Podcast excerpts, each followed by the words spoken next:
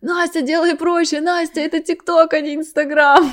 Твиттер говорил, что Инстаграм — это площадка для того, чтобы выкладывать скрины твитов, а Инстаграм говорил, что Твиттер — это площадка, куда просто репостят э, инстафотки. Микроблогеры, наноблогеры, ваше время, если у вас классный контент, если у вас целевая аудитория. Наше время, Марина. Такая, не хотела говорить, да?